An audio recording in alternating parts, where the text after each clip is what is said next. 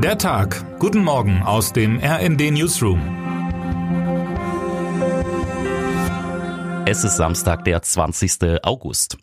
Als Medienvertreter soll man ja lieber nichts gegen Medien sagen. Aber ganz ehrlich, auch in unserer Branche gibt es viele, die privat ganz gern mal auf die Pausentaste drücken beim derzeit ununterbrochenen Strom von Meldungen über immer neue, künftig drohende Probleme. Jeder aktuelle Warnhinweis hat natürlich seine Berechtigung. Es gibt zum Beispiel in der Tat eine beklemmende Dürre in Deutschland. Die Teuerung ist die höchste seit vielen Jahrzehnten und die Aussicht auf eine Gaskrise im kommenden Winter drückt schon jetzt mächtig auf die Stimmung. Zumal Wladimir Putin es nicht lassen kann, schon wieder am Gashahn zu fummeln. Nun dreht er auch die 20 Prozent noch ab, die durch Nord Stream 1 fließen, angeblich für drei Tage. Doch statt sich jeden Tag aufs Neue über bevorstehende Probleme aufzuregen, kann es wohltun sein, auch mal die Gegenwart zu betrachten, sich auf das Hier und Jetzt einzulassen. Schnell stellt man fest, es ist nicht alles schlecht. Der lang erwartete Regen zum Beispiel ist schon unterwegs zu uns und wird heute in vielen Teilen des Bundesgebiets niedergehen. Nächste Woche geht es dann weiter mit Wohlfühltemperaturen zwischen 15 Grad nachts und 27 Grad am Tag. Ganz ehrlich, so würde man, wenn man könnte, den Thermostat am Urlaubsort einstellen. Doch wir reden hier über unser eigenes Land, das im August oft zu kühle und verregnete Deutschland. Anders als in den Corona-Jahren 2020 und 2021 ist jetzt draußen in den Städten wieder was los. In München zum Beispiel tritt heute Helene Fischer auf dem Messegelände auf.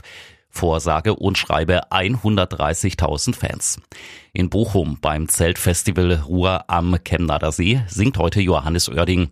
Beim Hamburger Dockville Festival der Indie-Badefaber aus der Schweiz. Im Berliner Regierungsviertel veranstaltet zur gleichen Zeit die Bundesregierung einen Tag der offenen Tür. Motto Demokratie lädt ein. Während rundum von Krieg und Krisen die Rede ist, sind in Deutschland also die Weichen gestellt für einen wunderbar normalen Sommertag. In der Ukraine, so könnte man glauben, ist alles völlig anders. Doch in Wirklichkeit gibt es da keinen Schwarz-Weiß-Gegensatz, eher eine Abstufung von Grautönen. Auch in der Ukraine versuchen die Menschen so viel sommerliche Normalität hinzubekommen wie möglich. In Kiew sind Restaurants und Bars geöffnet und auch die Theater. Der Jazzclub 32 im historischen Stadtzentrum lädt sogar ein zu anspruchsvollen Live-Konzerten. 20 Prozent der Einnahmen gehen an die ukrainischen Soldaten. Auf den Tickets heißt es, wir danken unseren Verteidigern für die Möglichkeit, weiterzuleben und zu arbeiten. In Irpin, einem zerstörten Vorort Kiews, traf ein polnischer Fotograf dieser Tage einen Mann, der gerade den Rasen mäht. Vor einer ganzen Reihe zerschossener Wohnhäuser. Nach dem Mähen sehe dann, sagte er, alles schon mal etwas netter aus. Das Foto erinnert an das Supertramp-Album Crisis, What Crisis von 1979. Auf dessen Cover sitzt in einer hässlichen Industriebrache vor zwei Dutzend rauchender Schlote ein Mann mit Badehose und Sonnenbrille in einem Klappsessel und lässt es sich gut gehen. Das Bild gab Rätsel auf. Verdrängt der Mann im Klappstuhl die Realität? Oder erhebt er sich sogar über sie? Uns inspirierte der Rasenmäher von Irpin zu einer nachdenklichen Wochenendgeschichte unter dem Titel Krise, welche Krise? Darin gehen wir der Frage nach, warum viele Menschen mit Katastrophen aller Art verblüffend gut klarkommen. Ist unsere Widerstandskraft am Ende doch stärker als gedacht? Vielleicht kann die Lektüre einen kleinen Beitrag leisten zum Durchatmen an diesem ganz normalen Sommerwochenende. Termine des Tages. Beim Parteitag der SPD Mecklenburg-Vorpommern in Rostock stellt sich Landesparteichefin Manuela Schwesig heute zur Wiederwahl. Als Gastredner wird SPD-Generalsekretär Kevin Kühnert zu den Delegierten sprechen.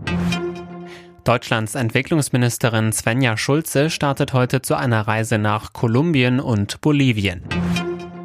UN-Generalsekretär Antonio Guterres wird zu einem Besuch im gemeinsamen Koordinationszentrum für ukrainische Getreideexporte in Istanbul erwartet.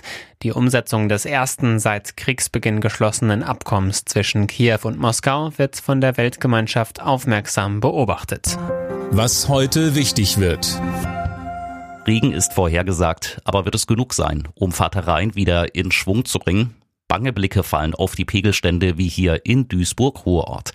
2018 lag hier der Pegel bei 153 Zentimeter. In diesen Tagen fiel er auf alarmierende 151 Zentimeter.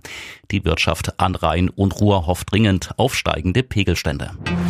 Und jetzt wünschen wir Ihnen einen guten Start in den Tag. Text Sebastian Heinz, am Mikrofon Silas Quiring und Philipp Rösler. Mit rnd.de, der Webseite des Redaktionsnetzwerks Deutschland, halten wir Sie durchgehend auf dem neuesten Stand. Alle Artikel aus diesem Newsletter finden Sie immer auf rnd.de slash der Tag.